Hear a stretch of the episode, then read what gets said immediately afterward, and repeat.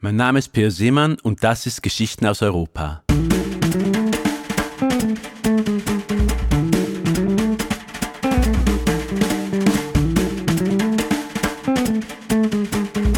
Heute geht's nach Paris und dann gleich weiter nach Guadeloupe in die Karibik.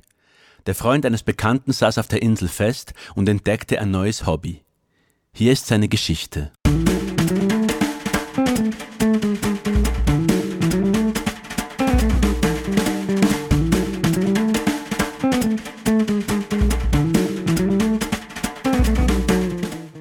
Paris, Guadeloupe und die Haie. Er lebte im Zentrum von Paris, direkt an der Place de Vosque im Marais-Quartier. Das Haus war im Familienbesitz seit drei Generationen. Sein Großvater war anfangs der 30er Jahre aus Polen angewandert, auf der Flucht vor antijüdischen Progromen. Mittlerweile vermietete er zwei der Wohnungen, wohnte selbst im dritten Stock. Er war Programmierer bei einer Telekommunikationsfirma im 16. Arrondissement und genoss die morgendlichen Fahrten mit der Vespa der Seine entlang und weiter nach Westen bis zum Bois de Boulogne. Als die Pandemie Paris in ihren eisigen Klauen gehalten hatte, war er durch eine Fügung des Schicksals auf Geschäftsreise in Guadeloupe gewesen und hatte einen Monat lang unter Palmen gearbeitet mit Blick auf das türkisfarbene Meer. Damals hatte er eine neue Freizeitbeschäftigung entdeckt, die ihn nicht mehr losließ das Tauchen mit Haien.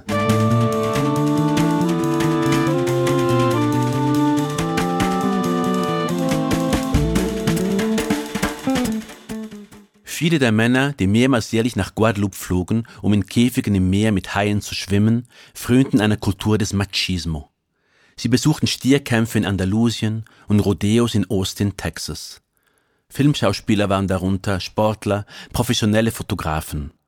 Wer ein Foto eines Hais schoss und dabei den Eindruck erweckte, die Kamera hätte während der Aufnahme im Rachen des Hais zermalmt werden können, verdiente sich den Respekt der Taucher.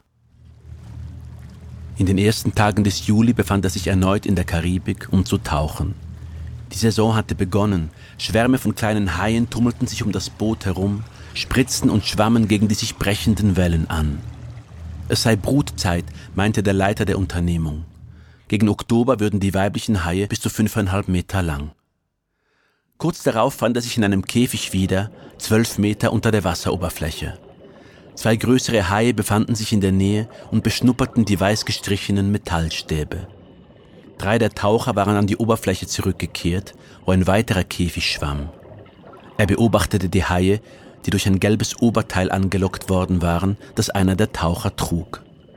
Der Leiter hatte erklärt, die Tiere verwechselten die Taucher mit Thunfischen, wenn sie gelb angezogen waren. Nach einiger Zeit bemerkte er, dass die Sauerstoffversorgung aus dem Boot an der Oberfläche nicht mehr funktionierte, worauf er eine Reserveflasche, die in einer Ecke des Käfigs stand, an seine Maske anschließen wollte. Ein Blick auf den Ergometer der Flasche verriet, dass auch sie leer war, worauf er die Flasche in der anderen Ecke anschwomm und feststellte, dass sie ebenfalls leer war. Er erstarrte. Die Sauerstoffversorgung ließ nach, er musste nach oben.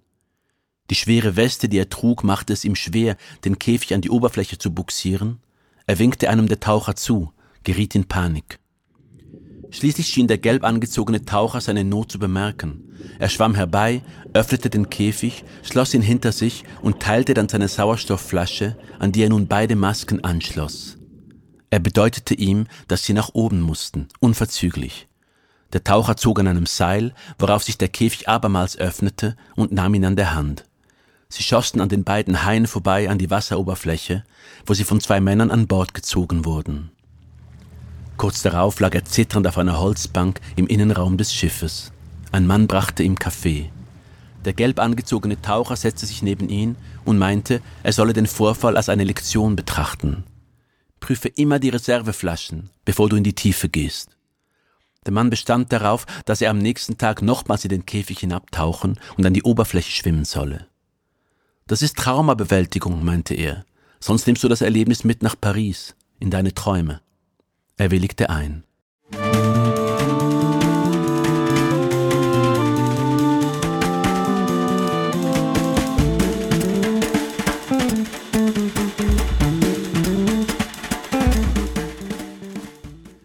Nächsten Tag glänzte der Ozean türkis, Er tauchte im Käfig zwölf Meter unter die Wasseroberfläche unter der Aufsicht eines der Tauchlehrer und öffnete auf dessen Zeichen hin den Käfig.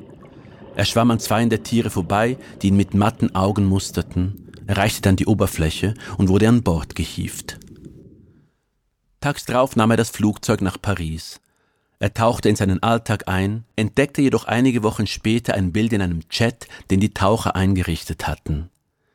Die Aufnahme zeigte eine junge Frau, die neben einem Hai schwamm, der geschätzt viereinhalb Meter lang war. Sie trug weder Taucherausrüstung noch Sauerstoffflaschen, lediglich einen Bikini und blickte direkt in die Kamera.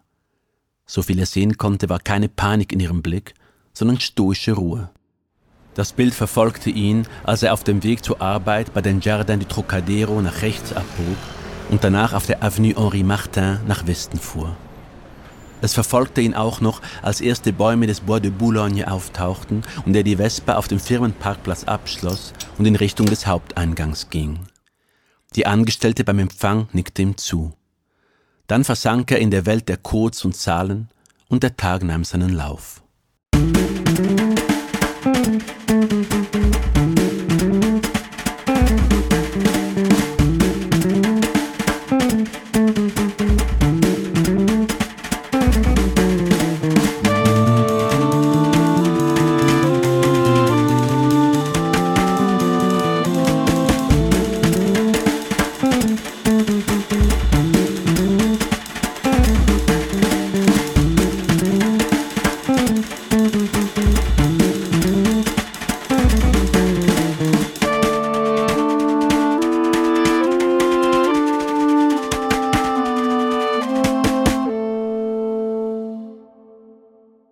Das war Geschichten aus Europa, der Podcast jeden Montag mit einer neuen Geschichte.